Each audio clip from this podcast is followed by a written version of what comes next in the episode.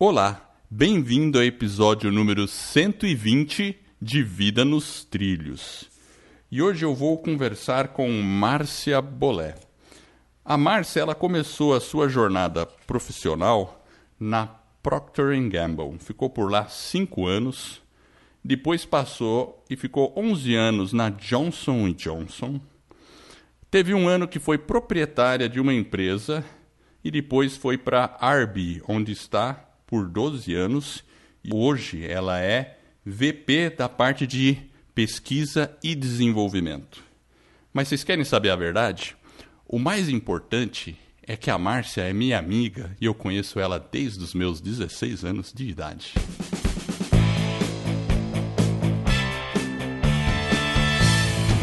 Meu nome é Edward Schmitz e Vida nos Trilhos é o podcast com a sua dose semanal de desenvolvimento pessoal e alta performance. Aqui eu e meu parceiro de podcast, o Jefferson Pérez, nós destrinchamos as técnicas e os comportamentos que irão levar você rumo às suas metas e seus sonhos. Lembre-se, você é a média das cinco pessoas com as quais mais convive. Então junte-se a esse time para começar sua semana em velocidade máxima rumo aos seus sonhos. E aí, meu caro amigo Jefferson, tudo bem com você? O que, que achou da nossa convidada de hoje? Nossa, foi muito legal, Edward. Eu não conheço ela desde os 16, acabei conhecendo ela hoje, mas foi realmente é, um papo muito bacana que a gente teve aí antes de iniciar o podcast. Aí a gente teve um pequeno bate-papo com ela. Realmente é uma honra, Márcia, ter você aqui conosco. Sinta-se em casa e se você quiser complementar aí a, a sua apresentação que o Edward fez, fique à vontade. É um prazer ter você com a gente. Jefferson, Edward, muito obrigado pelo convite. É realmente um prazer, é todo meu, em poder participar aqui no, no podcast uh, Vida nos Trilhos, falando aqui diretamente dos Estados Unidos, onde eu estou morando há seis anos Estamos em New Jersey, eh, muito perto aqui de Nova York. Muito obrigada pelo convite mais uma vez, um prazer estar aqui. Isso é um, um ponto aí que eu não coloquei na introdução, mas você ficou expatriada já há seis anos, né? Já está aí um tempinho, né? E a, a, gente vai falar um pouquinho dessa parte dos desafios que ocorreram aí, né?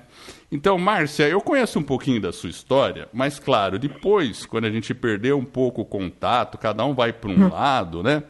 E aí você seguiu na sua jornada aí profissional. Mas vamos, vamos começar lá do começo.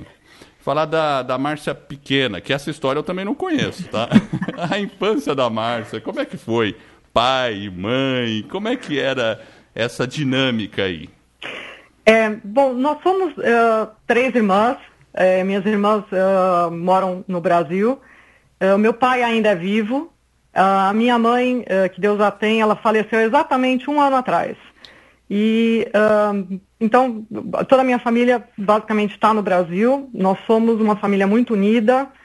por parte de mãe, eu tenho meus parentes basicamente todos no Brasil, alguns no Canadá.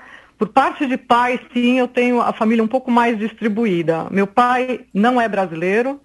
Meu pai é, nasceu e cresceu no Egito. É, a minha mãe é brasileira, é neta de imigrantes espanhóis. Então, é uma situação dentro da minha casa onde realmente a gente viveu sempre muito com muita diversidade. Os amigos do meu pai, então, meu pai imigrou para o Brasil um, jovem, conheceu minha mãe lá e, obviamente, eles acabaram casando no Brasil. Mas é muito interessante porque a gente sempre vivenciou muito com o meu pai uma, uma, uma diversidade cultural de background com os amigos dele que era fenomenal. Então, na minha casa, sempre uh, o pessoal falava, apesar da gente não falar nada mais do que português quando eu era criança, mas na minha casa a gente ouvia muito francês, italiano, grego, quer dizer, aparecia basicamente de tudo. Então, a gente viveu sempre com muita diversidade. E a preocupação dos meus pais foi sempre muito com a nossa educação. Então, é, eles sempre batalharam muito em colocar a gente estudar nas melhores escolas é, de São Paulo. Uh, eu sou muito grata a eles é, por isso, porque realmente isso ajudou muito no desenvolvimento da minha carreira. E, obviamente, tendo estudado em escolas de alto padrão, eu consegui entrar na Universidade de São Paulo, onde eu cursei farmácia e bioquímica, eu sou graduada em farmácia e bioquímica pela USP, e tudo isso realmente vem dessa bagagem é, de educação. Agora, como eu tinha dito, é, o fato de sempre estar com todos esses é, imigrantes também, né, no, todos uh, estrangeiros no Brasil, o meu pai também tinha uma outra coisa bastante interessante. Ele levava a gente para acampar. Eu sempre acampei muito. A gente ia, pegava na época acampar, é, barraca mesmo, né? Montar a barraca, viver mais com contato na natureza. E era uma maneira, de uma certa maneira, econômica porque a nossa situação nunca, nunca foi muito folgada, né? Sempre foi muito, muito apertada. Mas era uma maneira econômica da gente viajar por diferentes lugares e uh, conviver com diferentes pessoas também, porque naquela época, basicamente quem acampavam eram estrangeiros, eram europeus, eram estrangeiros que a gente acabava conhecendo também ao longo desse caminho. Então, a minha vida, a minha infância, sempre foi uh, com, com, a, aprendendo a, a, a eu, eu, digo assim, eu fui uh, o, o, o todo mundo fala do boy scout, né, escoteiro. Eu fui uma escoteira, é, eu fui uma escoteira junto com meu pai, né, aprendendo a, a dar nó, a trabalhar com canivete, a montar barraca, enfim, tudo isso. E eu sempre gostei muito disso. Eu sempre gostei de fazer esse tipo de atividade. E por outro lado, a minha mãe, ela sempre foi para a gente um, um grande modelo. Ela sempre foi uma mulher trabalhadora, batalhadora. Uh, ela teve o negócio próprio dela por muitos anos, depois ela fechou e acabou trabalhando para outras empresas, mas para a gente ela sempre foi um modelo de, de mulher um, profissional, não só para mim e para minhas irmãs, mas, é, como eu havia dito, nós somos uma família bastante grande, principalmente do lado da minha mãe, nós somos ao todo 19 primos, sendo 15 primas, né, desses 19. E minha mãe sempre foi uma, uma das modelos realmente para todas nós.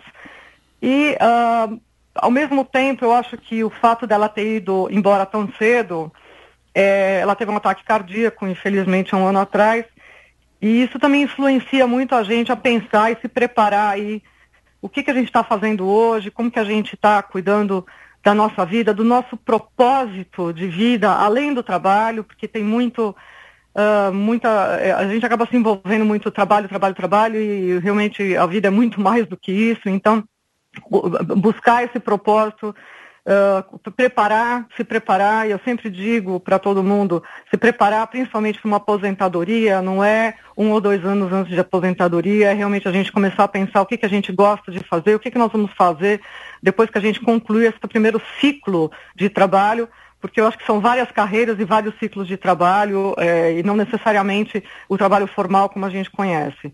E então acho que tudo isso ajuda muito a gente a pensar propósito de vida, o que, que a gente quer fazer nos diferentes ciclos da nossa vida e continuar realmente cuidando da nossa saúde. Acho que isso é um dos principais pontos. Isso traz um pouco aí da, da visão de como é minha família.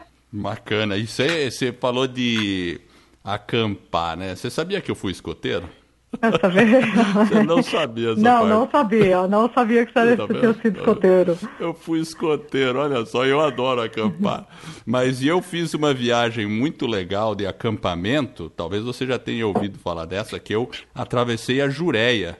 Uau. Né? Atravessamos a Jureia tal. Foi um grupo de pessoas, alguma delas você até conhece, que foi o Paulinho lá. O, o, pessoal foi Ai, lá, a gente delícia. atravessou a Jureia. Muito que bacana. Delícia. E esse contato com a natureza eu acho bem legal, sabe? É, bem a gente bacana. não tinha muito. muito meu, meu pai não podia fazer nada muito extremo, porque nós éramos muito novas, né? Comece, eu, eu comecei a acampar nem ter 10 anos de idade. Minha irmã ainda era quase de. A minha irmã menor era de colo, quase. Então, eu tinha que ir para alguns lugares que tivesse alguma coisa por perto. Então, por exemplo, não tinha. Uh, alguns lugares a gente ia acampar em praia ou em fazendas. Então, tinha um rio claro. por perto. Então, você tinha alguma infraestrutura e a gente tinha que aprender isso mesmo. Tomar banho de cachoeira, lavar a louça com areia na beira da praia. Então tinha uma série de coisas que a gente acaba desenvolvendo e até uh, aprendendo a lidar com diversidade de situações. Eu acho que isso foi um, um, um principal que eu aprendi aí ao longo, ao longo desses, dessas experiências com, com meu pai, com minhas irmãs, com minha mãe na, acampando.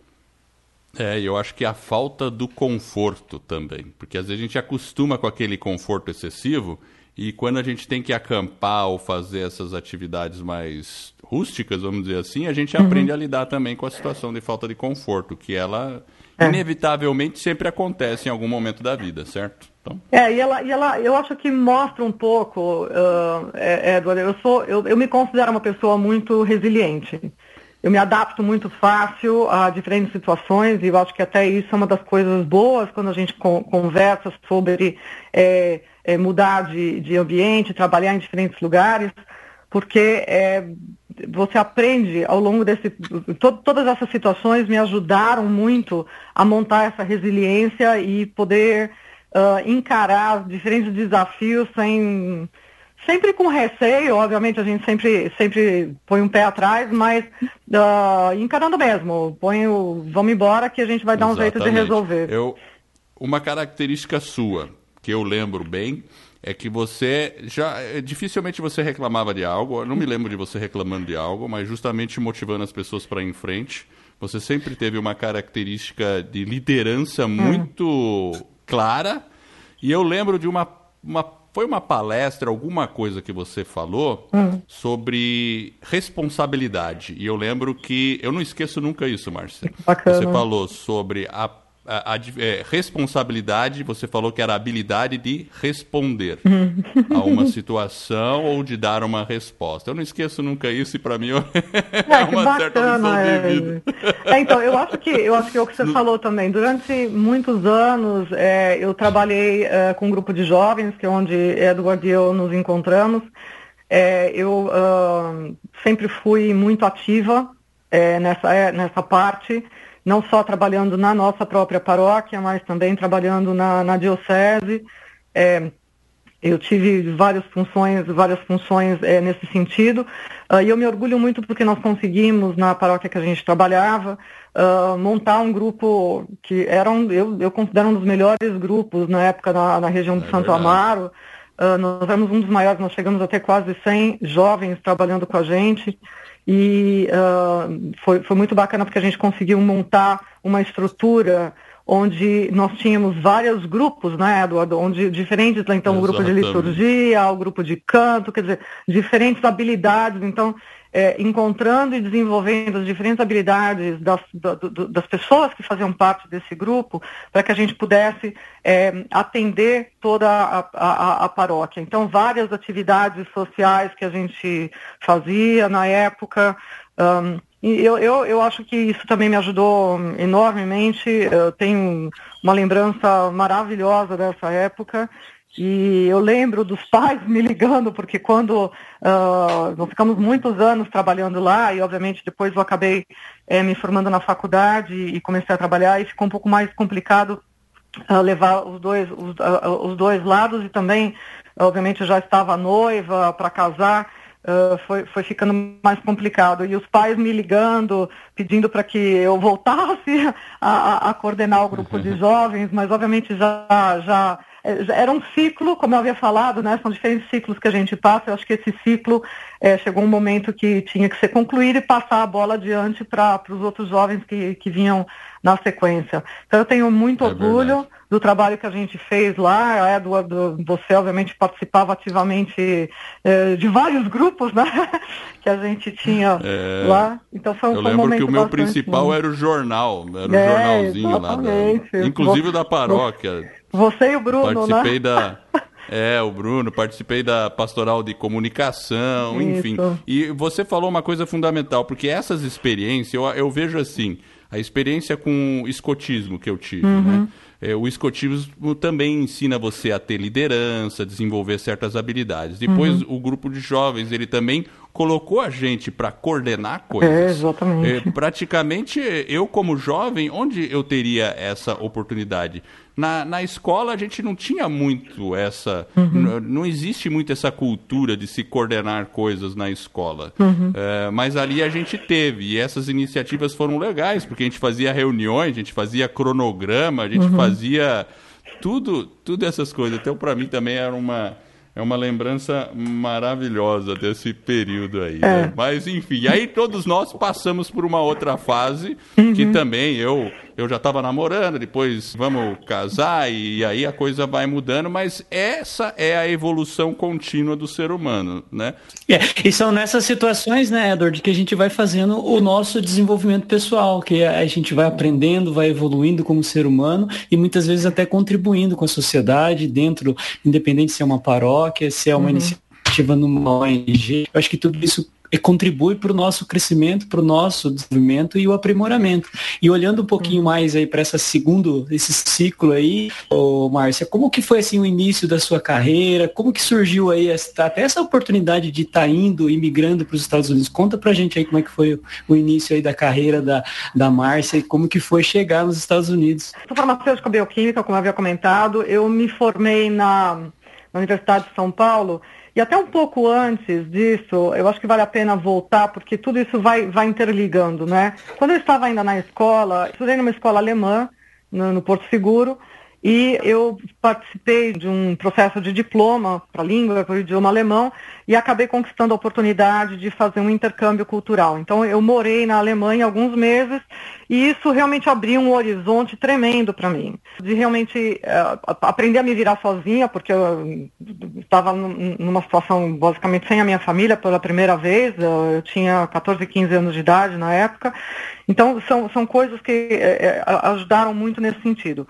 E por que, que eu volto nesse ponto? Porque depois que eu me formei, assim que eu acabei de me formar na farmácia bioquímica, eu decidi também sair do Brasil. Eu fiquei alguns meses morando com uma, uma prima e minha tia na Califórnia, nos Estados Unidos, porque meu inglês na época era inexistente.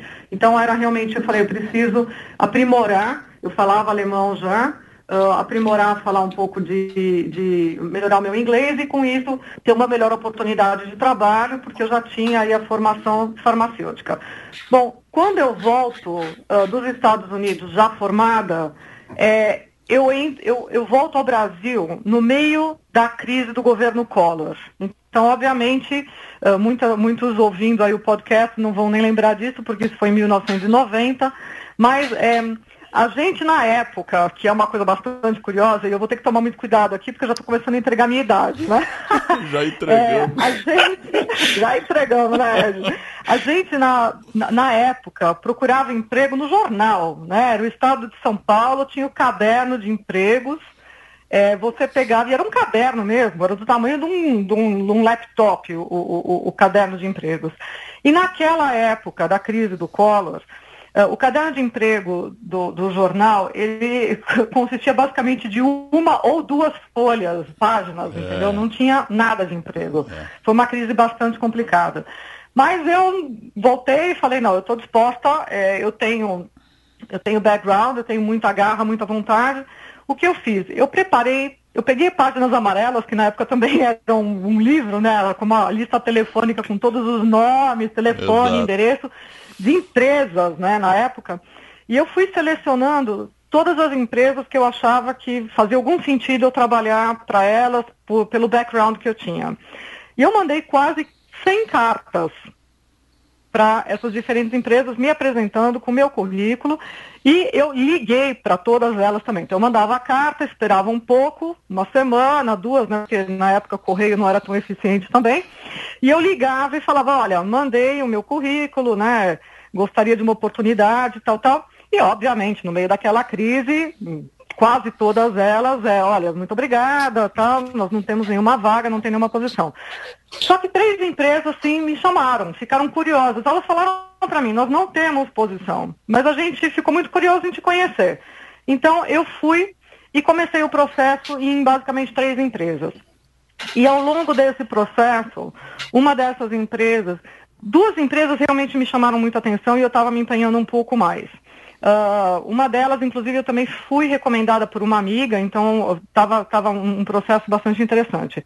Só que a outra empresa era a maior empresa de cosméticos do Brasil na época. E eles fizeram uma proposta efetiva de trabalho para mim. Mas não era exatamente o que eu estava querendo, porque a, eu estava com um outro processo que estava parecendo um pouco mais interessante. E para desespero total dos meus pais, total, eu recusei a proposta de emprego daquela multinacional.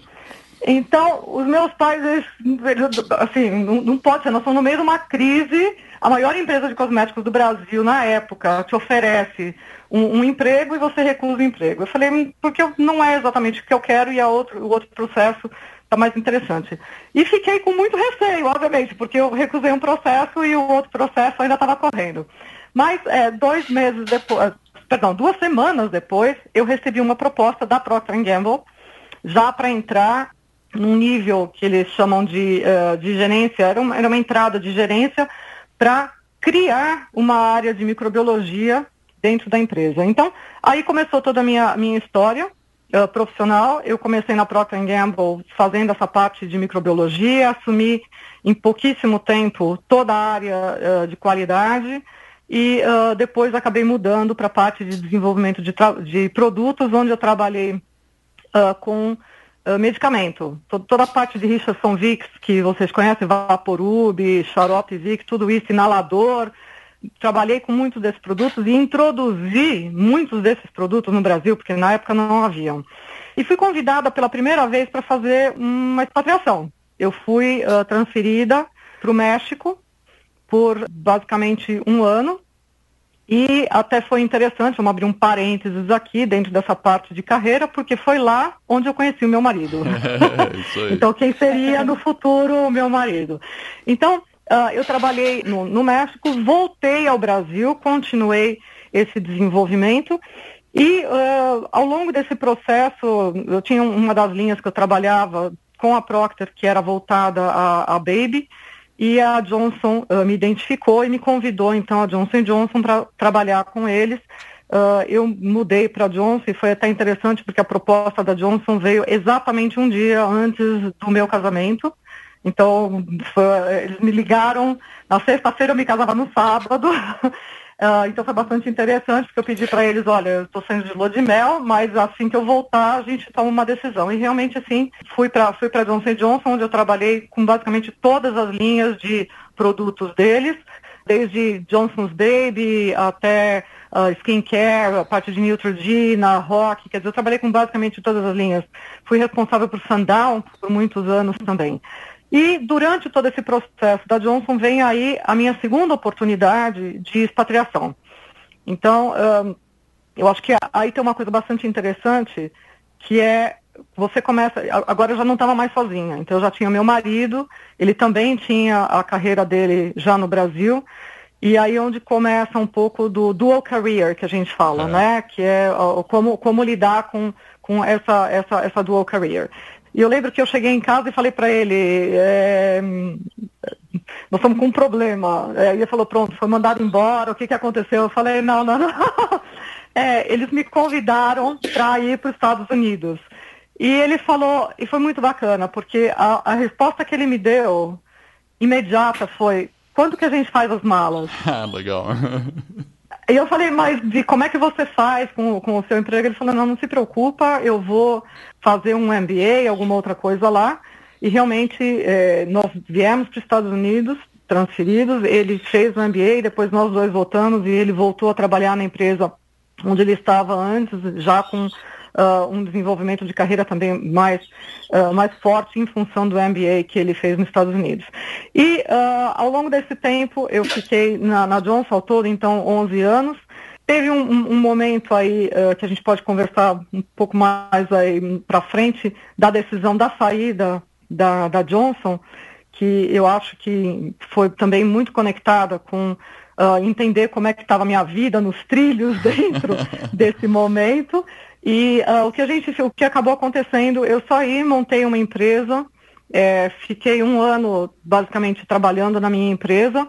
Durante esse ano, quando eu estava pronta para colocar os meus produtos no mercado, uh, na época Rect Benkiser, que hoje a gente chama RB, RB uh, me, me contactou e me convidou para voltar ao mundo corporativo. Então, e aí, obviamente, fiquei, voltei, voltei a trabalhar no mundo corporativo, fiquei seis anos como, um, como responsável, como líder da, da parte de pesquisa e desenvolvimento para a América Latina. Então, eu estava no Brasil, mas eu cuidava da América Latina toda, uh, para todos os produtos da Arbi. E há seis anos atrás, basicamente, apareceu essa oportunidade de assumir uma posição de pesquisa e desenvolvimento global aqui nos Estados Unidos. Então, eu já tinha toda a experiência regional de trabalhar junto com, com o país, uh, os países, né, na realidade, porque eram todos os países da América Latina. E uh, essa posição aqui nos Estados Unidos era uma posição para trabalhar mais focado com o desenvolvimento de uma categoria, uh, na realidade uma marca que era uma das maiores marcas da, da, da empresa, que é Lysol. Uh, então eu vim para cá para cuidar dessa marca e basicamente um ano e meio depois é, eu, eu, eu, assumi a responsabilidade global de todas as marcas de, de Surface uh, para poder fazer o desenvolvimento realmente da categoria. E houve uma reestruturação há dois anos atrás na empresa, um, as minhas marcas, elas foram, cada uma foi para um, voltou para um país e, e, com um pouco mais de foco diferente, a empresa mais focada em inovação, que a RB é muito, muito focada em inovação. Uh, nós criamos várias frentes de trabalho e eu fui convidada a assumir é, a parte de uh, pesquisa e desenvolvimento da, da operação da Norte América, onde eu volto a trabalhar com todas as marcas, mas focado muito mais em, em atender um, o mercado da, de, dos Estados Unidos e do Canadá. E, enfim, já estamos há seis anos aqui. É, e essa é um pouco da, da história de como apareceu essa oportunidade de vir parar aqui nos Estados Unidos. Então, sou uma expatriada, dessa vez, obviamente, casada, com filho, então uma mudança aí Tá bem mais completa. agora enraizada um pouco, né? Mas me conta um pouco qual. É, porque todo mundo tem esse sonho americano de morar nos Estados Unidos, né? É, quais são os pontos é, é positivos, negativos, se existe, né? E também uh, a dificuldade inicial de chegar. Como é que é isso? Como é que foi? Você teve a primeira vez que você foi expatriada também, né? Então você passou por desafios, né? Como é que foi tudo isso? Primeiro que, obviamente, tem aquele, eh, aquilo que a gente já conversou antes de, né, da, da parte do sonho americano, né? Todo mundo, ah, Estados Unidos, enfim realmente a, a, a, vir para os Estados Unidos é uma ambição de não só minha, mas de obviamente várias várias pessoas de várias nacionalidades. É, eu acho que quando você muda, e aí não é só o vir para os Estados Unidos, mas é qualquer carreira internacional, ela sempre traz uma série de desafios. Né? Uh, é uma parte, a gente tem que, tem, tem que entender que ela gera alguns momentos que pode fazer com que você tenha essa saída aí dos trilhos. Mas no ponto positivo, óbvio, você chega num lugar completamente novo. É, é, eu acho que é um, um, momento de namoro, né? Nos primeiros meses é tudo maravilhoso. As pessoas estão querendo conhecer você, você está querendo conhecer tudo o que acontece, uh, conhecer o ambiente, a, a cidade onde você está, a cultura. Então, tudo isso é, é, é, realmente sempre muito positivo. E, obviamente, estando nos Estados Unidos, você tem um, uma, uma parte de segurança que, infelizmente, eu acho que no Brasil a gente, a gente perdeu. Tem vários outros pontos que a gente pode conversar sobre os benefícios, e obviamente todo mundo sabe uh, o que, que acontece aqui também, mas é, no, no, no, nos Estados Unidos você pelo menos, é, a minha casa é completamente aberta, o Edward teve a oportunidade de, de, de passar um dia conosco aqui, é, realmente você não tem essa preocupação de deixar nada trancado, uh, há, uma, há, um, há um cuidado muito grande com a propriedade alheia, ninguém vai você pode deixar um chinelo, uma bola na praia, inclusive a sua bolsa, se você quiser, ir para a água e voltar e não vai acontecer nada, né? Então é o tipo da coisa que, por exemplo, no Brasil você nunca faria. Um, então, é, é, essa parte de, de, segurança, de tranquilidade, é muito importante quando você faz essa mudança para um outro país. Agora, obviamente, tem uma série de outros desafios. Né? Então, quando você vem uh, para morar fora, para mim, principalmente, eu tive diferentes mo momentos, né? Quando eu fiz uma primeira expatriação solteira, depois eu fiz uma segunda expatriação casada e agora uma expatriação casada com filho. Então, são três momentos diferentes que eu vivi. E, um, do ponto de vista profissional, quando você chega num outro país, você está numa função diferente, é um idioma diferente, por mais que você domine aquele idioma, uma coisa é você ter que eventualmente participar de uma reunião naquele idioma, outra coisa é você estar tá imer, imersa naquele idioma basicamente 100% do tempo. Então, um, há uma energia muito grande que, que é investida também em aprender, é, em dominar uh, o idioma, a cultura, uh, o body language, né, a, a, parte corporal, tudo isso muda. A entonação de como você fala, a cadência de como a gente fala o português, na hora que você fala em inglês, a cadência é outra e a gente às vezes não percebe que a gente tem que adaptar essa cadência também. Então, na realidade, você vem, tem toda essa parte estrutural, profissional que você tem que eh, abranger e dominar, e fora isso, reconstruir todo o seu nome, o seu respeito. Eu vim para cá, obviamente, eu já, já tinha seis anos de organização, mas eu estava trabalhando em um outro grupo. Então, reconstruir tudo isso, uh, mostrar novamente a organização que você é capaz e, que, e ganhar esse, essa confiança e esse respeito novamente. Então, tem toda essa parte do desafio profissional. Mas tem também todo um desafio familiar, que é essa adaptação à nova cultura. Então, por exemplo, nós viemos para cá agora com meu filho, meu filho não falava inglês. Então, todo o tempo de desenvolver a preocupação, eu sabia, como mãe a gente sempre sabe que eles vão se adaptar, né? A criança é. é muito resiliente também. Mas sempre aquela preocupação de será que vai dar certo, como é que vai ficar. E, e ele veio, uh, sem falar inglês, obviamente hoje ele é completamente uh, fluente. fluente no idioma e uh, as pessoas nem acreditam que ele não é nativo, porque a gente realmente fez uma imersão muito grande. Eu e meu marido não falamos inglês com ele, a gente continua falando português e espanhol e deixa com que ele aprenda o inglês com os nativos para que ele aprenda a cadência certa e a fluência certa. Mas a adaptação não é realmente só nessa parte de uh, da cultura, da família, da casa nova.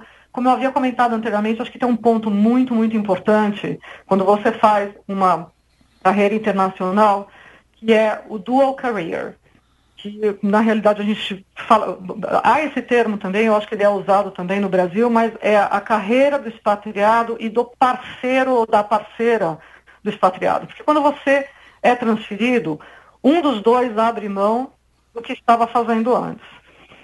E no nosso caso, obviamente, é, o meu marido, uh, no começo foi bastante complicado, porque eu tinha, eu vim empregado, eu tinha o meu trabalho, eu tinha minha posição garantida, e ele teve que recomeçar. Então, sem ter um network, sem ter contatos, então restabelecer tudo isso. E eu acho que é muito importante quando uh, você, por exemplo, você, você está começando a sua carreira, uma das coisas que eu falo muito para os meus mentees, os meus coaches, é, quem estou me mentorando e coachando, né?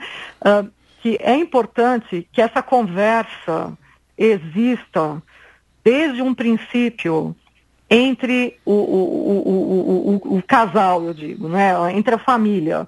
O que, que você quer como desenvolvimento de carreira, o que cada um quer como desenvolvimento de carreira, e o que, que vai acontecer em diferentes situações. Porque você tem que estar preparado e tem que saber uh, se houver uma possibilidade de desenvolvimento, como que você vai atuar. Na carreira de quem que você vai investir, ou realmente é assim, se acontecer isso, nós vamos fazer tal coisa, se acontecer o outro, nós vamos fazer tal outra coisa. Então, é importante que esse diálogo exista entre os parceiros para que não haja surpresa. Porque, infelizmente, a gente vê uma série de um, matrimônios e casais se separando ou tendo muita dificuldade por causa dessa conversa do dual career e acaba prejudicando um dos dois no desenvolvimento da, do próprio, do, da própria progressão uh, de carreira. Então, para mim, essa é uma das coisas mais importantes que eu, que, eu, que eu realmente prego muito, que haja essa conversa entre os dois. E no nosso caso, nós conseguimos superar né, esses obstáculos e hoje nossa família está nos trilhos, voltamos para os trilhos. É, sempre, meu marido é um no desafio, caminho né? É, meu marido no caminho profissional dele, meu filho super adaptado e, obviamente, eu aqui já construindo meu nome, meu estilo, uh, aqui já nos Estados Unidos também. E tem as dificuldades do dia a dia também, porque até você comentando de ter que limpar a neve aí, que não deve ser fácil. É, não, são coisas que a gente tem que aprender uh, a, a, conviver, né? Toda, toda a, a, a situação uh, Local, que, né? acontece no dia do. É, a gente não está acostumado desde o, uh, como, como lidar com a própria casa. Então, você tem o aquecimento, você tem o ar-condicionado. Aqui, as casas são feitas de, um, de madeira, basicamente, né? de material um, parecido com madeira. E o que acontece é que também no verão esquenta muito. Sim. Então, não é como no Brasil, que a casa feita, vamos dizer assim, de tijolos, de blocos, ela tem uh, um, uma, uma, uma, temperatura um pouco mais amena dentro do, no, no verão. Aqui não, aqui esquenta muito. Então, o ar-condicionado também é fundamental. E, enfim, a gente tem que aprender a trabalhar com, com, tudo, com todo, todos esses lados aí, uh, aprender a lidar com uma nova vida na escola, uh, fazer novos amigos. É, nós tivemos a, a, a, o privilégio, e acho que assim, foi uma bênção, nós chegamos a uma. Nós moramos no subúrbio, é uma cidade bastante pequena, então imagina, eu saio de São Paulo com uh, que 18 milhões de habitantes ali na, na, grande São é. Paulo é. e chego em, em, na cidade onde eu moro hoje com menos de 7 mil habitantes. então, um contraste aí bastante interessante. Mas nós tivemos, uh, realmente foi uma bênção uh, de encontrarmos nessa cidade tão pequena e tão fora do. Assim, ela, ela é realmente mais afastada. Uh, cinco famílias brasileiras que nos acolheram aqui de maneira excepcional. Hoje são nossos amigos de coração, são como se como, for, como familiares mesmo. Então nós, é uma extensão da nossa família aqui. E foi realmente uma, uma, uma, uma bênção uh, ter encontrado é, essa, essa nova família aqui. É, porque esse contato com a sua cultura raiz sempre faz falta. Né? E eu, eu, por exemplo, sou um exemplo disso. Eu sou, eu sou gringo, mas sou totalmente brasileiro em termos de cultura. E eu percebo, quando eu fico muito tempo nos Estados Unidos, eu sinto uma baita saudade do Brasil. Eu falo, puxa vida, porque é diferente, é, né? É totalmente Não, diferente. E, e, assim, eu acho que chega um momento que você quer falar português. Por mais que a gente fale português em casa, é assim, verdade. com outras pessoas, conviver, conversar um pouco sobre a sua própria cultura.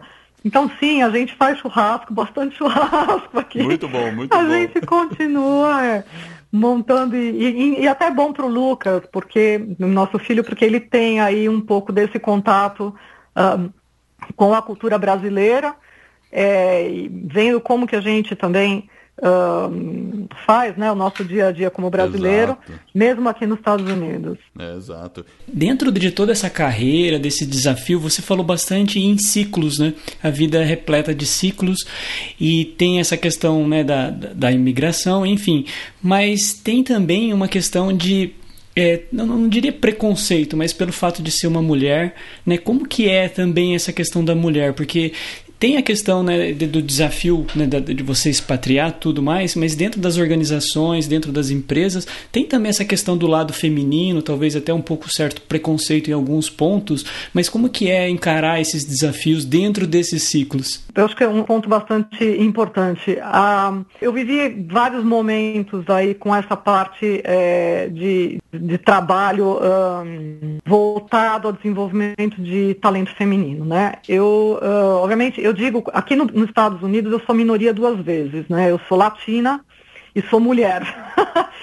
ah, a coisa boa que eu vejo é que dentro da nossa própria organização, a ARB uh, vem trabalhando muito firme uh, com essa parte de diversidade e inclusão. E eu realmente tive o privilégio de uh, trabalhar com eles em 2015 para montar o, o, processo mundial onde a gente ataca toda essa parte de, de, diversidade e inclusão. Nós temos um programa que chama DARE, D-A-R-E, uh, que na realidade a tradução até é muito feliz porque ela serve para o português perfeitamente, então é, desenvolve, é desenvolvimento, atração, retenção e engajamento dos talentos femininos da organização, uh, onde nós desenvolvemos uma série de, de processos e procedimentos para que a gente possa um, criar oportunidades uh, para que os talentos femininos se desenvolvam.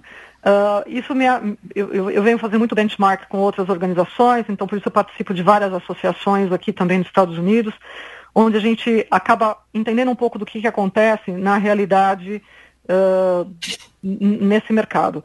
E, obviamente, se a gente for comparar né, o Brasil uh, com os Estados Unidos, é, há, obviamente, no, no Brasil, eu acho que ainda o percentual de mulheres executivas que estão no que a gente chama de senior management, em posições de senior management, ainda é significativamente é, inferior ao número que a gente vê aqui nos Estados Unidos. Mas ainda nós estamos longe do que é o ideal. Então é um, é um, é um, é um processo todo que a gente vai ter que trabalhar muito, muito forte em atacar.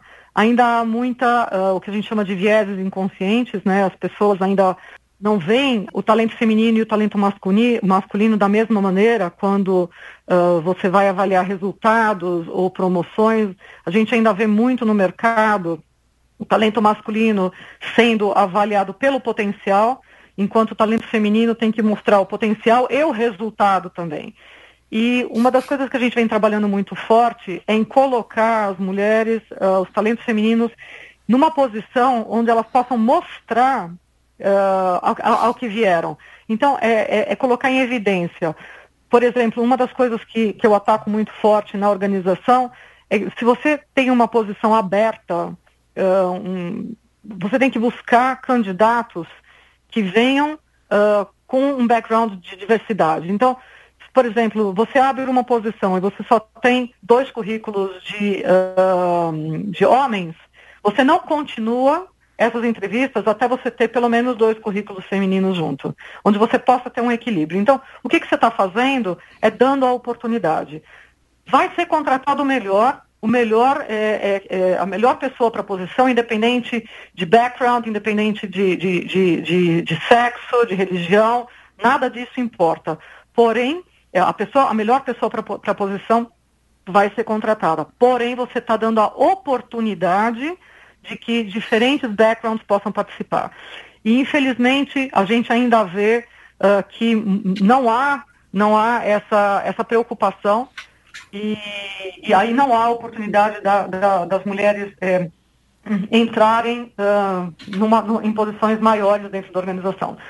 A RECT, a, a RB, tem um target muito forte em, em para uh, 2022. É, nós queremos chegar a 40% do senior uh, management uh, sendo mulheres.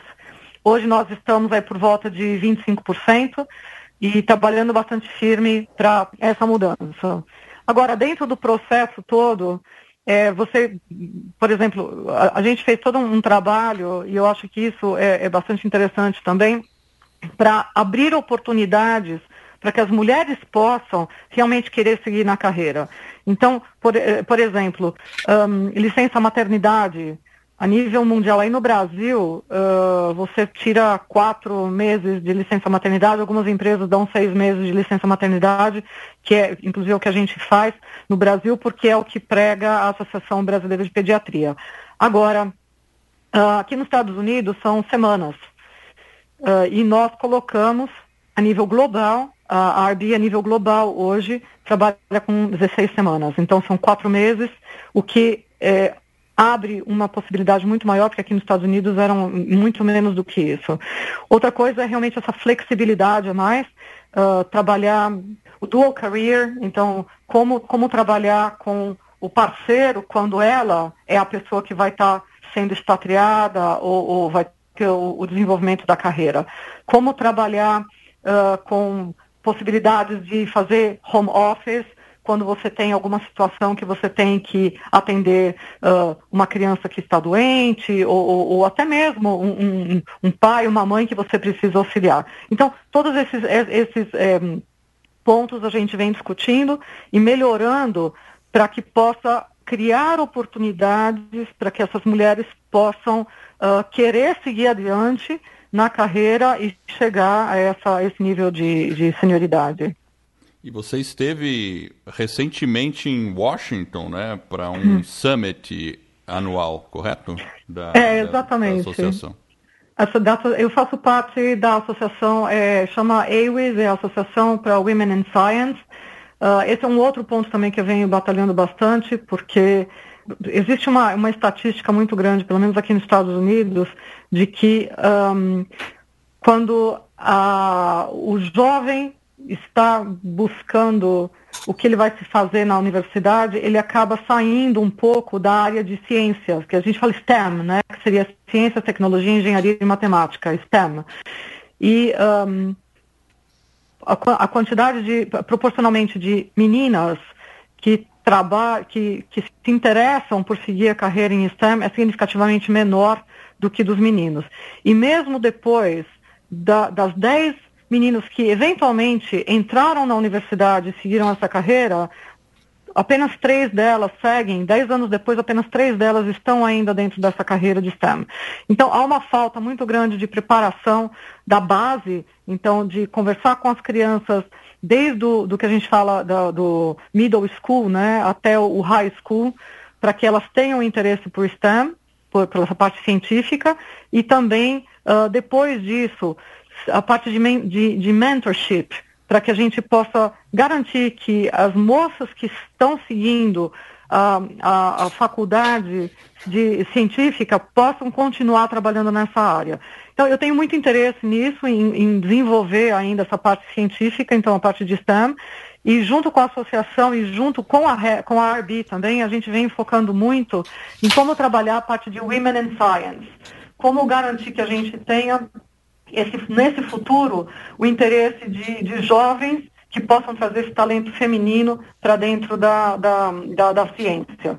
E eu estive em Washington participando desse summit, onde uh, nós conversamos um pouco sobre é, o que fazer aí, ajudar essas jovens, por exemplo, a, a parte onde nós, nós falamos de uma certa maneira de toda a parte de diversidade e inclusão, um, mas particularmente onde eu fui uma das speakers, uma da, da, da, das, das, entrevistadas, foi na parte de uh, se é mais importante é, sobreviver ou prosperar, né, ou, ou, atacar realmente para que a gente possa prosperar e se há algum meio termo. E para mim, eu acho que o, o, fundamental é, obviamente eu quero prosperar, então eu sou mais no campo de não, vamos, vamos, claro. vamos prosperar, mas a gente tem que reconhecer que ao longo da carreira existem alguns momentos onde você vai prosperar, uh, que a gente vai estar tá dando essas oportunidades e tendo que abrir essas oportunidades para que os talentos femininos possam prosperar, e vão ter outros momentos onde a gente tem que ensinar esses talentos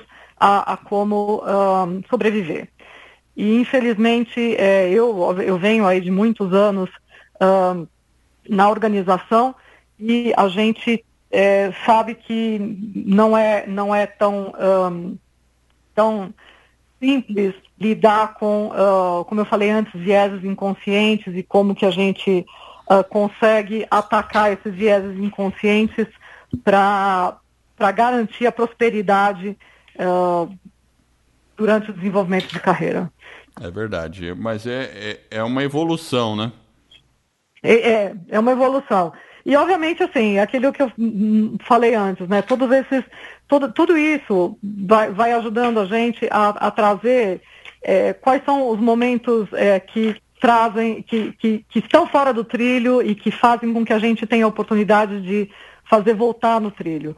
Verdade. Bom, Márcia, é, a gente costuma sempre perguntar para os nossos ouvintes é como que foi né, uma questão da, da descarrilhada predileta que a pessoa teve, porque a gente sempre tem, né, no momento, em algum momento da nossa vida, a gente dá uma descarrilhada, o trilho aí dá uma escapadinha e depois a gente tem que trazer ele aí de volta para o rumo, mas a gente sempre gosta de perguntar assim, o que, que foi realmente aquela descarrilhada preferida assim que você se lembra que teve um grande aprendizado que contribuiu para o seu crescimento?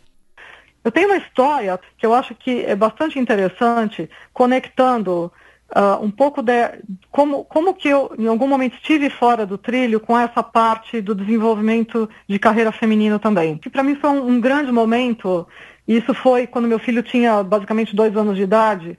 É, a gente conversou lá atrás uh, da minha saída da Johnson e eu fui fazer o, a, a minha própria empresa. Mas teve, teve esse grande momento de, de reflexão Uh, Jefferson, a gente estava falando dos ciclos também, né? É, eu, eu, eu estava na empresa, trabalhando super bem, obviamente, com a América Latina, só que viajando a cada basicamente três semanas. Meu filho tinha dois anos na época.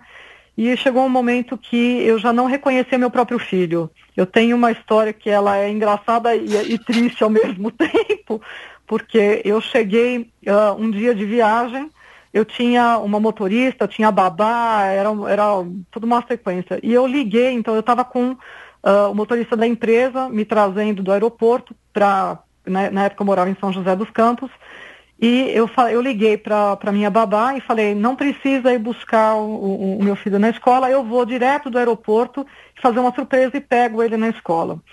E eu chego, obviamente, na escola cansada da viagem e tudo isso, vou direto até a classe dele, que era o procedimento normal da escola, e não encontro meu filho na classe. Então eu vou até a diretoria, eu olhando pelo vidro, né, não encontro meu filho na classe, vou até a diretoria converso com a, a proprietária, a diretora da, da, da, escola na época, eu falo, meu filho não está na classe. Mas como não está na classe? Ele está na classe. Eu falei, não, ele não está na classe. Bom, eu volto com ela para a classe e a gente, através do vidro, eu falo, tá vendo, ele não está na classe. E ela fala uma coisa que aí eu comecei a chorar naquele momento. Ela falou, tá vendo aquele menino loirinho ali? Aquele menino é o seu filho. Ai, meu Deus do céu. Então, foi um momento onde realmente... É, o meu equilíbrio entre trabalho e família, minha vida pessoal, já já estava bastante eh, balançado, né? Havia um, um, completo desequilíbrio e tudo isso já estava começando a desencarrilhar, né? Realmente sair dos trilhos. E foi quando, um, também, logo depois disso, conversando com, com o meu chefe direto, o plano dele de desenvolvimento para mim era bastante diferente do que eu estava uh, procurando. E foi um momento de, não, vou sair é, e eu decidi que eu queria sair e fazer uma coisa completamente diferente. Então eu peguei um sabático, que foi uma coisa que é, hoje eu recomendo para quem precisa de um tempo pensar, refazer, é, reestruturar a, a, vida profissional e pessoal e buscar esse equilíbrio, se é possível, uh, pensar num sabático. Na, na, época eu saí pensando num sabático de um ano e eu, não, vou sair um ano, vou fazer alguma coisa diferente. Eu realmente é, Peguei dois meses, fui embora para o México com meu filho, fiquei quase dois meses lá, sendo mãe. Então, realmente, nesse meu papel de mãe, uh, somente cuidando dele, repensando um pouco as minhas prioridades, voltando aos meus valores, que eu tenho isso muito, muito claro na minha vida.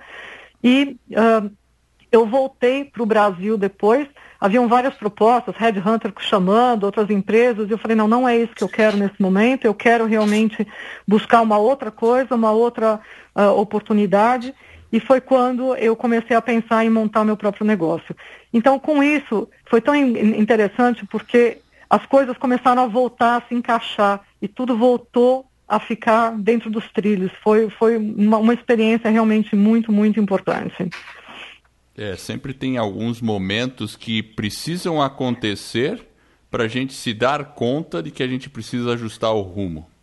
E é. aí, quando a gente consegue ajustar o rumo, parece que ao final a gente percebe que a gente sai mais forte do que antes. É, exatamente. E... Eu acho que esse foi um, um, dos exemplos aí é, realmente fantásticos de, de, de, fortalecimento, né, de, de da, da, da minha vida. Acho é, que porque, tem outras. Porque com certeza, né? Depois desse evento, quando você entrou na RB, aí você já tinha uma experiência para falar, não, nessa armadilha eu não caio mais, né? Não, e, e, e, assim, são, são coisas interessantes, porque a partir do momento que você passa por uma experiência dessas e você tem o domínio de fazer com que você consiga voltar a colocar sua vida nos trilhos, a partir daí, todas as vezes que você começa a derail, né, a descarrilhar, você começa a entender, opa, pera um pouquinho, tem aqui uma situação que eu preciso prestar atenção. A gente estava conversando lá atrás sobre é, como que é chegar nos Estados Unidos, os desafios, a carreira profissional aqui, acho que o Jefferson estava perguntando. E teve também uma coisa muito interessante, porque quando eu cheguei aqui nos Estados Unidos, é, obviamente no começo aquilo que eu falei, é tudo um namoro, todo mundo muito feliz, né? Mas chega um momento que você começa a verificar o okay, que ao longo dos meses uh, como é que está sendo esse, esse, trabalho. E foi muito interessante porque o, o, o processo a, a, proposta que eu tinha aqui do meu trabalho nos Estados Unidos, já com uh, a categoria global, era bastante diferente do que eu fazia no Brasil. Então, os meus parceiros eram diferentes, a, o meu ciclo de influência era diferente. Então, o que, que aconteceu? É, eu não sabia muito bem como lidar com aquilo. E eu comecei a perceber que se eu não tomasse alguma ação rápida, eu ia começar a descarrilhar também. Então, eu já estava começando a sair dos trilhos aí, porque não era é, exatamente o, o que eu estava acostumada a fazer. E aí tem duas coisas bastante interessantes. Uma cultural, porque eu tinha um péssimo hábito, uh, eu era bastante impontual. Eu ainda não estou 100% no, no, na melhora disso, mas quando você trabalha no Brasil, uma reunião que começa às duas da tarde no Brasil, ela pode começar às duas, às duas e quinze, às duas e meia, depende do pessoal chegando. E aqui nos Estados Unidos, não. Se a reunião é às duas da tarde, 10 para as duas, o pessoal já começa a chegar e duas horas em ponto, realmente o negócio começa. Então, um, havia essa preocupação de que eu não estava conseguindo entender muito bem como é que era esse trabalho e a, a maneira como eu vinha fazendo o que eu fazia no Brasil não estava tendo resultado. E foi aí onde eu lembrei de um, de um livro bastante interessante que chama What Got You Here Won't Get You There. Eu não lembro qual é a tradução aí do, do livro, mas é basicamente o que trouxe você até aqui não vai levar você adiante. E é um pouco desse trabalho de entender os hábitos e tudo que você vem fazendo, ou que você fez até então para chegar no sucesso que você teve, não necessariamente a mesma maneira de lidar vai fazer com que você chegue no próximo, no próximo desenvolvimento. E foi aí onde eu comecei a rever um pouco os meus hábitos, uh, a maneira como eu trabalhava, o que, que significava sucesso para a organização que eu estava agora, o que, que significava sucesso para o escopo do trabalho que eu estava fazendo. Como trabalhar diferente com essas pessoas que faziam parte agora do círculo de influência que eu tinha que, que, que lidar e coordenar e até liderar.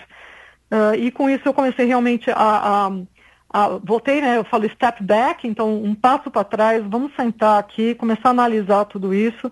E eu mudei bastante. Eu mudei bastante a, a, maneira de pensar, o que realmente eu precisava fazer e a maneira, inclusive hábitos, por exemplo, a nível de pontualidade.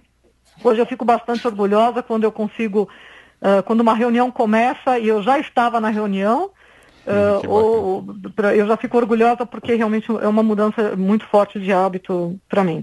Então, algumas é. maneiras aí da gente voltar a, a, a pôr as, a vida nos trilhos. É, e o, e o que você está falando é fundamental por causa que a gente tem que ter essa autopercepção, esse autoconhecimento, uhum. para daí podermos é, fazer um regroup, né? Você se reestruturar e aí começar a atacar a coisa de uma maneira me melhor. E realmente, se a gente tentar toda hora usar as mesmas táticas para resolver problemas novos, nem sempre elas vão funcionar, né? Então, é. esse livro, eu já ouvi falar desse livro e eu não li. Eu não sei se tem tradução no Brasil, mas interessante. Aproveitando que você falou de um livro, você tem mais algum, alguns livros para recomendar para gente, Márcia? Qual Olha, são tem, os que mais alguns. influenciaram? é, eu acho que assim, um, um livro que para mim é como se fosse uma bíblia. Uh, eu, eu tive a oportunidade não só de ler o livro, como participar de um curso com o Stephen Covey. Uh, no, o, o, o, livro é, é, em português já existe, é Os Sete Hábitos das Pessoas Altamente Eficazes. É, Para mim, esse livro é uma, é, é, é, é uma base fundamental todo, todo mundo que tem algum, eu acho que para qualquer coisa, para a vida, ele serve para a vida, não só a nível profissional, mas para a vida toda. E uh, que é o The Seven Habits of Highly Effective People, né? Isso, é. exatamente. E tem um outro livro do mesmo autor que eu gosto bastante, que chama First Things First, que é primeiro o mais importante, acho que essa foi a tradução aí, que realmente é como focar nas prioridades e, e, e como colocar isso. Para mim, esses dois livros são bastante interessantes. Esse que eu comentei, né, What Got You, got you Here Won't Get You There, uh, o, o, autor é Marshall Goldsmith, uh, acho que também é, é, é, bastante interessante, principalmente quando você vai fazer essa reflexão e evitar esse descarrilhamento sempre é bom. Agora, recentemente, Ed, tem, tem dois livros que eu, que eu um, alguns anos atrás eu tive a oportunidade de, de, de ler e me interagir. Um deles chama Lean In, que é, ah, um, acho que em português, é, é, um, é, um, livro da Sheryl Sandberg, do, do Facebook. Ela, ela, ela fala muito sobre mulheres, trabalho, vontade de liderar. Eu acho que em português chama Faça Acontecer. E um, para mim esse livro é bastante importante, não só para que mulheres leiam, mas para que homens leiam também. Porque traz a realidade, esses vieses inconscientes que a gente fala tanto, que acaba interferindo com o desenvolvimento de talento feminino. Então, se você é um líder e você tem na sua equipe talentos femininos também, é sempre importante entender o que está acontecendo.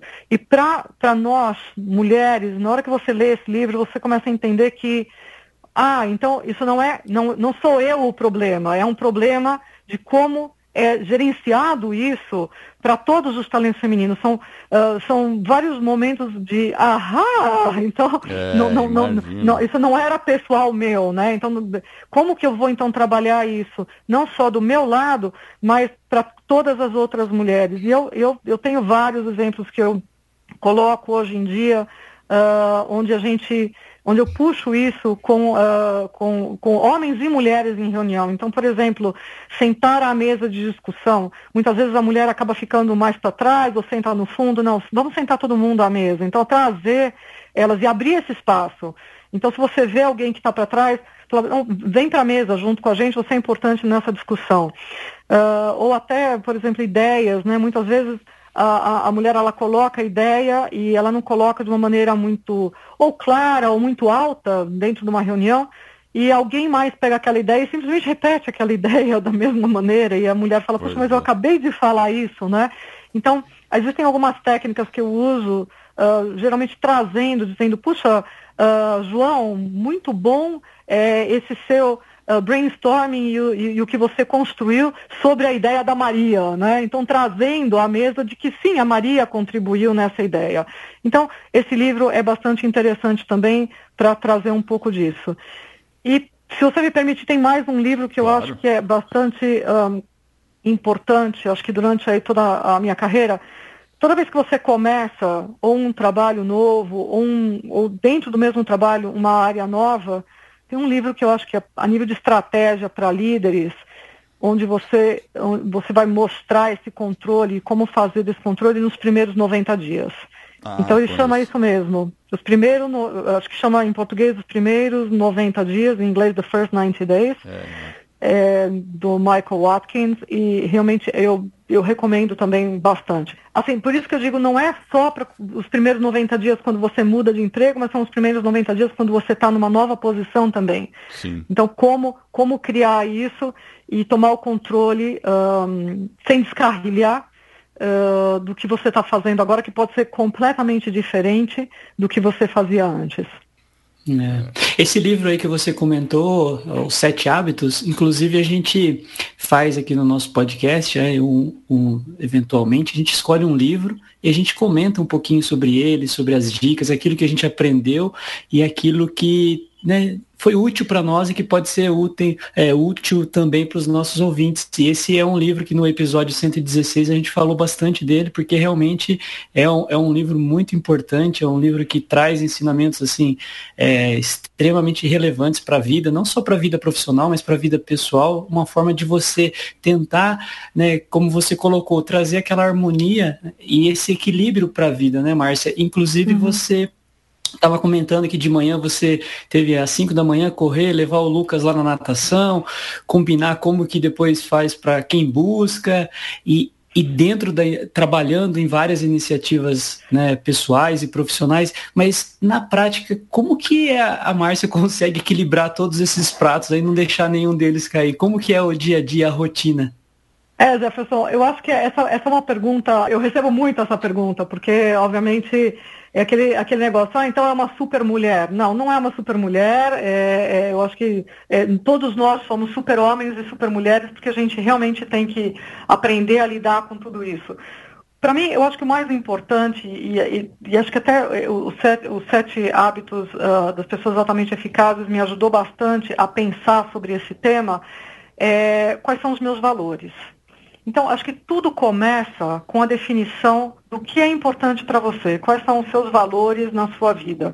E eu, todo mundo que trabalha comigo, uh, todo mundo que me conhece, sabe, eu tenho basicamente três valores. E estabelecendo esses três valores, eu consigo ditar a rotina de toda a minha vida. E se eu tenho alguma dúvida, eu volto nos três para que eu possa tomar essa decisão. E é muito claro para mim: o primeiro valor é minha saúde e não é porque eu sou egoísta, é simplesmente porque se eu não tiver saúde, eu não consigo fazer mais nada.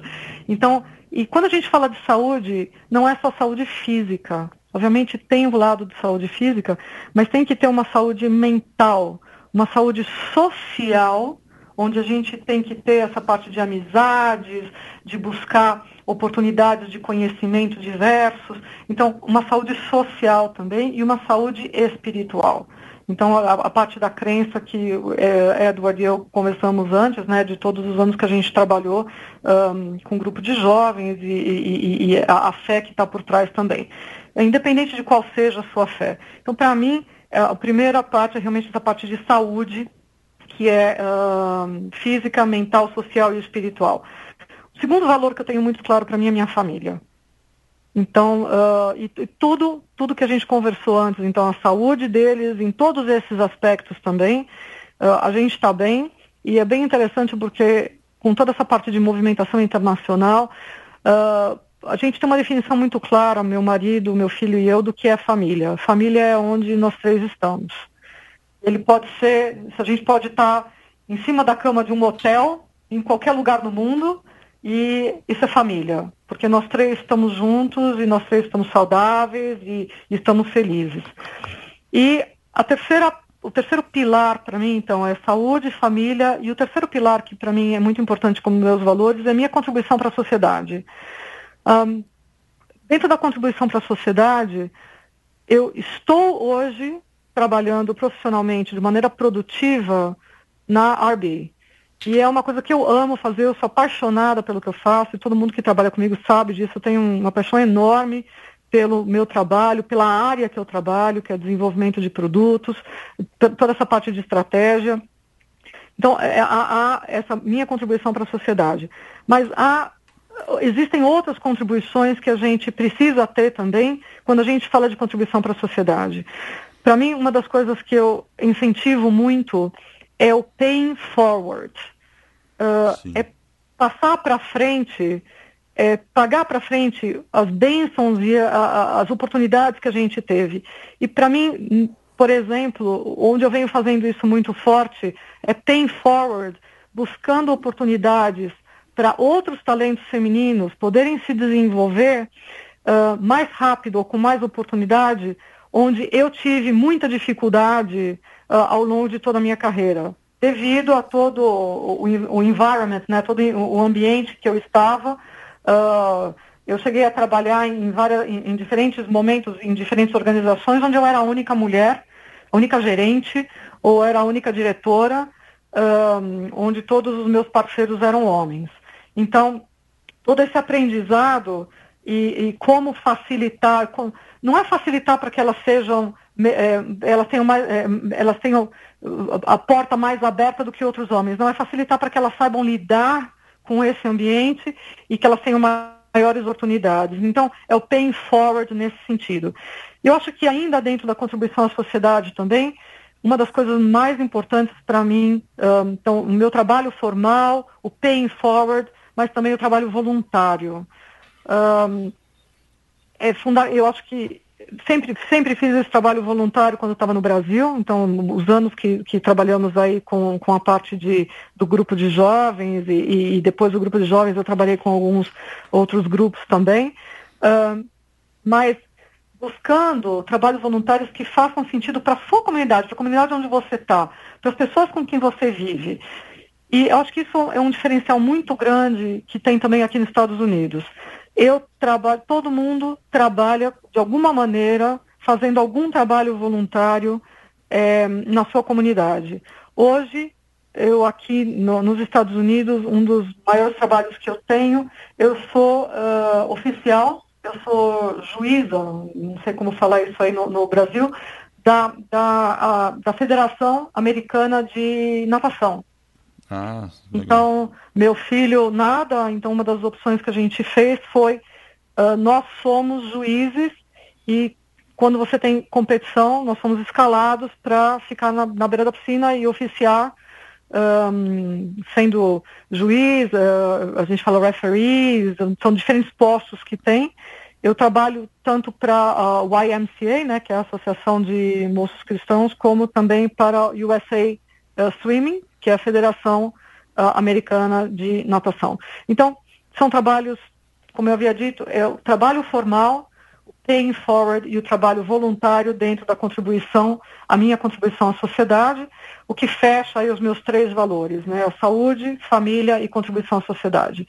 E tudo, Jefferson, eu uso para balizar isso. Todas as decisões voltam a, essa, a, a responder essas perguntas. Então, há uma possibilidade de transferência, como que isso vai impactar minha saúde, minha família e minha contribuição à sociedade? De toda, todas as, as, as perguntas uh, mais difíceis, eu volto aos meus valores para que eu possa responder uh, como, como atuar dentro, dentro do que eu quero para minha para minha carreira e também para o meu desenvolvimento pessoal. E Márcia, quando você está sentindo que você está assim fora do foco, tá meio estressada, perdeu o foco, tal, como é que você faz para obter de novo concentração? Você tem alguma prática, alguma coisa assim usual que você faça, uma estratégia? O chocolate sempre ajuda, né, Eduardo? Eu sou eu sou chocola, assumida, todo mundo me conhece e sabe que é, isso aí para mim é, é, super importante. Mas eu acho que é, existem algumas coisas aí que uh, todo mundo precisa buscar, né? Primeiro, você tem que ter o seu tempo próprio. Você tem que buscar alguma, alguma coisa que você goste de fazer e que seja é, eu, eu, eu, procuro fazer alguma coisa que talvez libere mais a minha mente uh, através de um processo mais físico. Então, desde andar com o cachorro, ou é, como é que fala? Uh, fazer jardinagem, pintura, música, o que você gostar que realmente faça com que você saia um pouquinho do seu problema, do, do, do, do trabalho, do que você está tentando e, e, e, foque em alguma outra coisa que, que, que traga um, um, prazer a você. Então, existem essas coisas que eu digo são o, o, o short term, né? coisas rápidas que você pode fazer, mas tem uma coisa também, e por exemplo, uma das coisas que eu adoro fazer, é, e a gente tenta fazer, meu marido e eu, é realmente caminhar. E para mim, eu, eu, eu, caminho e converso com meu marido, essa é uma das coisas que a gente tenta fazer sempre que dá, ou pela manhã ou pela tarde. E é um momento onde a gente divide o que está acontecendo uh, nos nossos trabalhos, obviamente sempre com, com, com, confidencialidade, mas falando mais das situações, o que a gente, os nossos pontos de vista, uh, e a gente acerta também várias estratégias como casal. Então, o que está acontecendo com o nosso filho, como que a gente está lidando com as diferentes situações da casa, uh, o que, que nós estamos fazendo no final de semana. Então, são momentos onde a gente consegue uh, caminhar e voltar a, a, a, a, se conectar. Agora, eu acho que também tem que ter um momento, a gente falou, então esses são os momentos de é, rápidos, né, de short term. Mas existem alguns momentos também que a gente tem que pensar um pouco uh, mais, mais a, longo a long prazo, term. Certo. É, a longo prazo. Um deles, querendo ou não, eu acho que as, as pessoas tendem a, a, a, a, ignorar, são as férias. Certo. Muitas pessoas acham que, ah, não, tirar férias, não, não posso, a empresa não vai gostar. Férias, para mim, são sagradas, são momentos onde você vai se desconectar. Uh, você vai sair um pouco do ambiente e você vai conseguir buscar um ambiente diferente onde você possa uh, se reenergizar. Então, para mim, é um momento onde, uh, se eu estou esgotada, eu, as minhas férias vão me ajudar a me recarregar. E é, é, engraçado porque eu fiquei pensando um pouco outro dia como é que, como é que eu vejo as minhas férias. E eu, eu tenho um, um, um padrão aí bastante interessante. É, eu gosto muito de tirar, de, de conhecer um lugar novo, ao menos um lugar novo ao ano, que eu nunca estive. E esse lugar novo pode ser aqui do lado, ou pode ser longe. Então, eu posso ir para esquiar aqui numa montanha, uh, muito perto de onde nós moramos, ou eu posso ir para a China. Então, são um, momentos diferentes onde a gente vai sair completamente do conforto, do que a gente está acostumado, uh, e fazer uma coisa completamente diferente, aprender uma cultura ou uma habilidade completamente diferente. Então, uma vez por ano eu gosto realmente de fazer isso. Agora, quando eu estou muito cansada, muito esgotada, ou até me sentindo down, uh, no sentido de que se eu, se eu não, não, der, não, dar, não der uma parada agora, uh, isso vai realmente descarrilhar o que eu estou fazendo, é, eu procuro sempre uh, tirar uma semana, alguns dias, para ir para algum lugar que eu chamo de meu porto seguro. Então, algum lugar onde eu conheço já, onde eu já estive e onde eu sei que uh, eu vou uh, ou relaxar ou me divertir, ou vou, vou encontrar a resposta que eu preciso. E pode ser, eu lembro quando eu estava no Brasil, os meus portos seguros sempre foram ir para Guaicá, por exemplo, ou ir para Ilha Bela que são praias que eu adoro. E até uh, dezembro do ano passado eu estive em Ilha Bela, uh, mais uma vez, e foi um momento muito importante para foi um, voltar no nosso Porto Seguro, porque como eu havia dito, minha mãe faleceu há um, há um ano atrás, e eh, dezembro, junto com a família, né, estando todo mundo para o Natal, mas depois disso, voltar a um lugar que eu adoro, que é, é Ilha Bela, onde eu pude me recarregar e voltar a esse meu Porto Seguro. E existem outros portos seguros, né? Uma outra coisa também que todo mundo que me conhece sabe, eu sou, eu ia dizer apaixonada, mas acho que já chega a ser fanática pela Disney. Ah. Então sempre que, é, que é, sempre que é possível, uh, eu sempre que possível eu vou realmente para Orlando.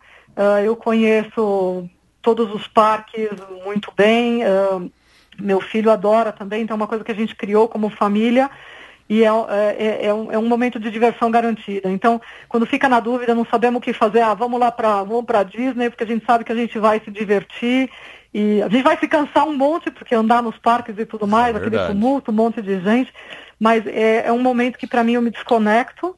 Um, e eu vou dizer para você uma coisa que é interessante também. Se desconectar do trabalho para se recarregar não quer dizer que você não está conectada e available também. Porque eu, eu, eu, em todos os parques da Disney, eu tenho um lugar onde eu sei que eu posso fazer uma reunião por telefone.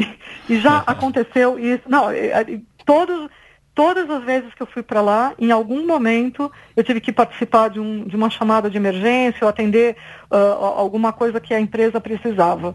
Então, um, o, o se desconectar não significa você não estar uh, available, available e, pre e, presente, é. disponível, mas significa que você está dando esse tempo para que você se, possa se reenergizar. É, eu acho que eu acho que uma coisa que é interessante, né, Márcia, você falou um pouquinho sobre essa questão da, da, da própria iniciativa da R&B, nessa questão da da diversidade, da inclusão, da, do, do, desenvolvimento feminino, de apresentar oportunidade para as mulheres, né, para que elas possam ter a chance também de, de apresentar os seus resultados. E você falou, né, que você teve algumas, alguns momentos que você conseguiu perceber que você estava um pouquinho, é, talvez, fora dos trilhos, e você conseguiu perceber. Mas falando agora um pouco mais para o nosso público feminino, né, para uma mulher que talvez aí se sinta um pouco talvez confusa, talvez perdida, para que ela realmente encontre o caminho. Assim, o que, que você diria para uma pessoa que, para uma mulher que estaria é um pouco talvez é, não tão inclusa, não tão dentro desse contexto de diversidade, que eu acho que é uma questão muito importante que a Arbi está fazendo e acho que outras organizações também, mas aqui no Brasil a gente percebe que não são muitas iniciativas nesse sentido, nesse sentido, elas existem, mas se você pudesse falar com esse público, assim, qual a mensagem que você é, poderia eu, deixar para elas? Uh, Jefferson, tem uma. Uh, eu, eu, eu, cheguei a escrever um artigo uh, alguns anos atrás sobre essa parte de carreira e desenvolvimento de carreira e como, como atingir isso. Inclusive foi o tema de uma apresentação que eu fiz na, na FEA, na, na USP em 2017, onde eu fui convidada também para falar de desenvolvimento de carreira. Para mim, existem. Eu, eu, faço uma analogia uh, usando a aviação. Tá? Então vou, eu vou explicar um pouquinho para você, mas é, eu acho que as mulheres que estão um pouco perdidas, o que eu, o que eu procuro com as, uh, as mulheres que eu, uh, das quais eu sou mentora ou coach, é entender com elas basicamente três pontos. O primeiro ponto é desenhar o que elas querem, que eu chamo de plano de voo. O que, que você realmente está procurando um, na sua carreira? Onde que você quer chegar? O que, que você quer? Quais são os, as habilidades, os conhecimentos que você precisa desenvolver para que você possa progredir dentro dessa carreira? Então, quando você trabalha com desenvolvimento de carreira, um, um grande problema uh, feminino é que a gente tende a trabalhar super forte, a entregar resultado e achar que alguém está olhando para a gente e que vai resolver. Não, não, não, não se preocupa porque eles vão me promover porque eles estão vendo meu bom trabalho. Não, não é assim que funciona. Você tem que gerenciar a sua carreira, você tem que fazer o marketing do que você quer saber. Você lidera isso. Então você não espera que alguém vá fazer isso por você. Uh, o que eu converso muito com elas é, você tem que sentar e desenhar o seu plano de voo como se fosse um projeto. Não é deixar isso para alguém fazer para você, você tem que fazer isso. Então, sentar, desenhar esse plano de voo, pensando claramente qual é o próximo passo que eu quero, mas fundamentalmente quais são os dois próximos passos, não só o primeiro, mas o segundo também. Porque você tem que saber que dando o primeiro passo, você vai estar tá indo numa direção. Essa direção vai estar tá levando você para o próximo passo que você quer ou não. Então, há que desenhar uma, um, um, várias possibilidades dentro desse plano de voo e onde essas possibilidades vão levar você. Então, essa é a primeira coisa que eu trabalho com elas. Qual é o plano de voo? A segunda coisa é colocar, eu digo, colocar na frente do radar, né? É, então, você desenhar um plano de voo, então, na analogia aí do, do da, da aviação. Se você não colocar o seu plano de voo na frente de quem controla o radar, vai haver colisão aí de dois aviões, certo? Então, você precisa colocar na frente de, de, quem vai tomar a decisão ou influenciar quem vai tomar a decisão. Você tem que estar na frente, você tem que estar no radar dessas pessoas. Como é que a gente faz isso? A gente faz isso através de diferentes maneiras, né? Então, é, o seu coach, identificando um mentor, uma pessoa que vai ajudar você a entender um pouco dessa parte política ou, ou estratégica da organização que você está, e até mesmo uh, buscando quem vai ser o seu sponsor. O seu próprio mentor pode ser um sponsor, mas de repente, junto com o seu mentor, identificar quem é um sponsor que vai advogar por você nos momentos em que essas oportunidades apareçam. Então, o coach vai ser a pessoa que vai estar no seu dia a dia e você pode ter diferentes coaches para diferentes coisas mas é importante identificar um mentor e também um sponsor que vão ajudar você ao longo dessa carreira. Então, você montou o seu plano de voo, você desenhou quem são as pessoas que estão em volta de você, então desenhou quem são as pessoas que estão em volta de você, o seu círculo de influência, uh, como que você vai é, colocar isso na frente do radar. E a terceira parte que eu coloco muito claro para elas é você tem que colocar a máscara de oxigênio primeiro em você, para depois ajudar os outros. E às vezes pode parecer isso um pouco egoísta, no sentido de, opa, mas espera aí, como assim? É, é a sua carreira. Você tem que colocar a máscara de oxigênio pensando na sua carreira.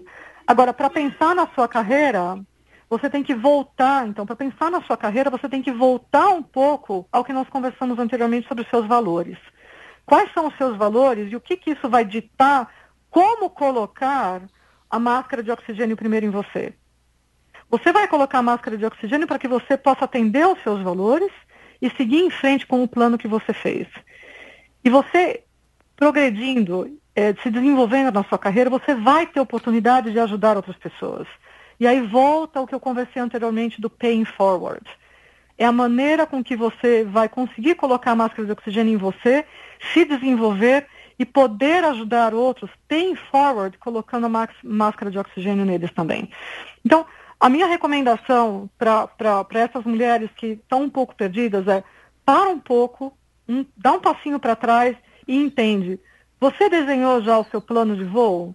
Você tem as pessoas certas uh, colocando, ajudando você a que você esteja no radar? Você está colocando a máscara de oxigênio primeiro em você, determinando quais são os seus valores e como é que você está paying forward. É, olha, essa né? dica aí serve para as mulheres e serve para nós homens também, com certeza. Muita é, gente eu, é até interessante. É, Jorge, que você está falando isso. Eu tenho, eu tenho é, mentis homens também. E, obviamente, eu aplico a mesma técnica com eles, porque eu acho claro. que é, é, ela, ela é, é, é para o desenvolvimento de carreira de, de, de qualquer, pessoas. qualquer, é, qualquer é, mas pessoa. muitas vezes uh, talvez as mulheres é, em alguma circunstância uh, fiquem numa posição mais na verdade todas as pessoas pode acontecer isso né mas fiquem naquela posição mais reativa claro que no caso da mulher hum. como existe essa essa dominância masculina ainda né no mercado de trabalho torna-se um pouco mais difícil né, todo esse processo e com certeza o trabalho que você faz é, esclarecendo isso e promovendo essa inclusão eu acho realmente fantástico. Márcia, nosso tempo está quase acabando, mas claro. eu vou fazer mais duas perguntas. Opa, vamos lá. Bom, você possui algum hábito pouco usual, mas que você ama fazer? Eu, por exemplo, tenho um, que é ah. andar de patins. ah, é verdade. E você é tem alguma coisa assim, pouco usual? Daí imagina eu, cara de 52 anos aí, correndo de patins pelos parques. é, na realidade, Ed, é assim, eu tenho uma, uma coisa que é, é até interessante, porque eu não sabia que era é, não usual. É uma coisa que meu marido e eu, a gente preza bastante e vem fazendo sempre. Nós tomamos café da manhã e jantamos sempre em família. Então, todo mundo fala para mim, isso é uma coisa, como? Café da manhã, primeiro de tudo, você toma café da manhã? Sim, eu tomo café da manhã e minha família toma café da manhã. Então não é simplesmente pega um café e sai correndo, ou não. A gente senta todos os dias de manhã e toma café juntos.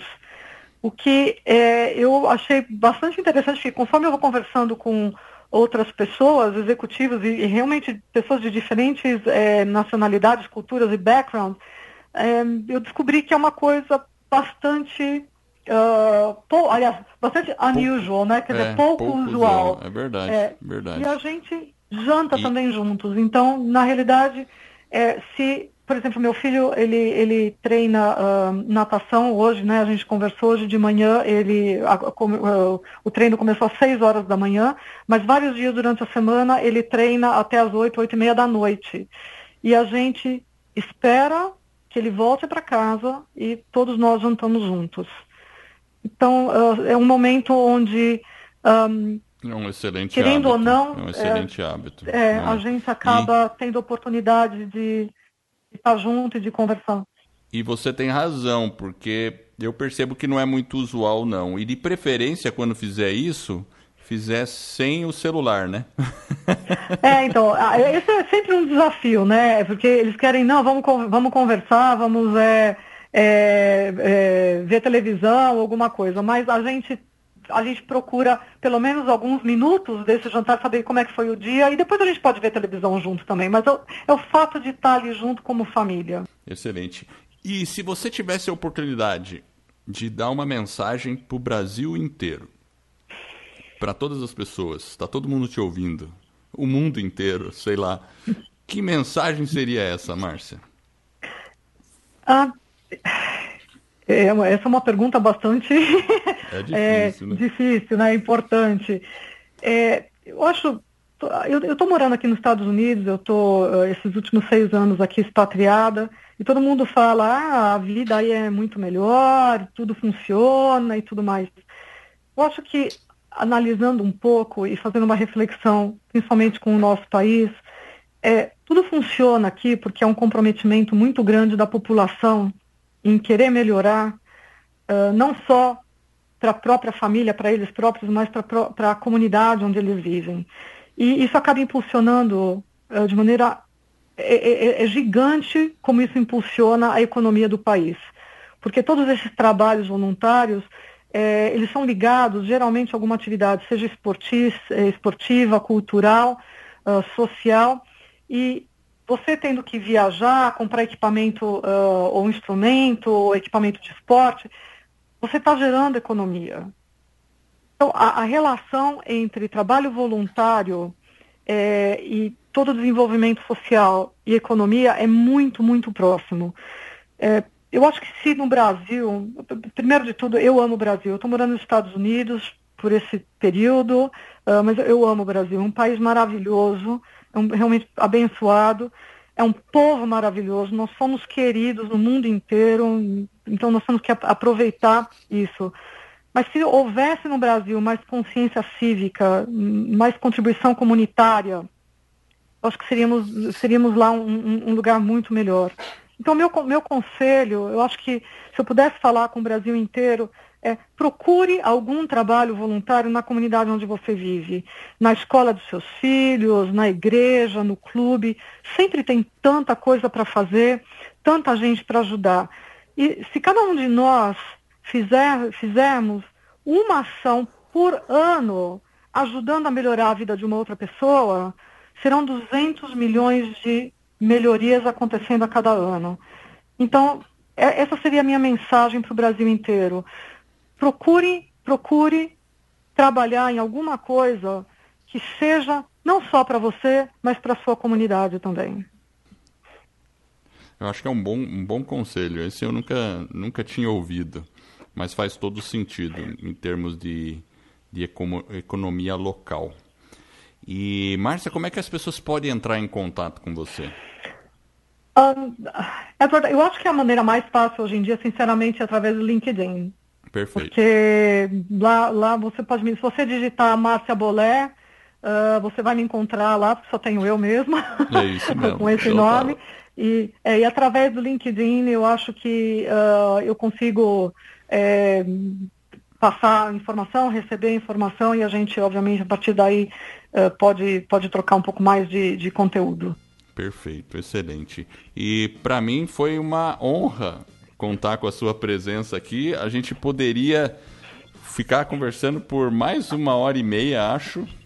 É, tem assunto, né? Com certeza poderíamos explorar muito mais, mas também a gente tem um, um tempinho aí. E, e mas obrigado, não, é, viu, Márcia? Não, eu... eu é que agradeço mais uma vez a, a, a, o convite, a oportunidade de, de colocar um pouquinho da minha experiência. Uh, eu acho que o trabalho que vocês estão fazendo também com o Vida nos Trilhos é fantástico no sentido de uh, levar esses diferentes tópicos de comunicação à, à, à sua audiência então, mais uma vez, muito obrigado pelo convite e é um prazer enorme estar aqui. realmente uma honra poder compartilhar isso com vocês. Maravilha, obrigado mesmo. Obrigado. E eu quero agradecer você que está nos ouvindo. Eu espero de coração que este episódio e todos os outros que a gente venha a produzir ajude você a colocar a sua vida nos trilhos, rumo às suas mais justas aspirações. Se você gostou desse podcast e da nossa mensagem, assine o podcast e faça uma avaliação. Se for de cinco estrelas, eu, o Jefferson e a Márcia, nós ficaremos honrados. E esse suporte vai permitir que mais pessoas conheçam o podcast. Assim, eu e você estaremos ajudando outras pessoas a colocar a sua vida nos trilhos. E é um movimento que se inicia. Acesse lá o nosso site www.vidanostrilhos.com.br. Vamos deixar as, as informações que a Márcia colocou, o link para os livros que ela indicou e eu agradeço a audiência e por essa jornada que está apenas no começo. Vida nos trilhos, você no comando da sua vida.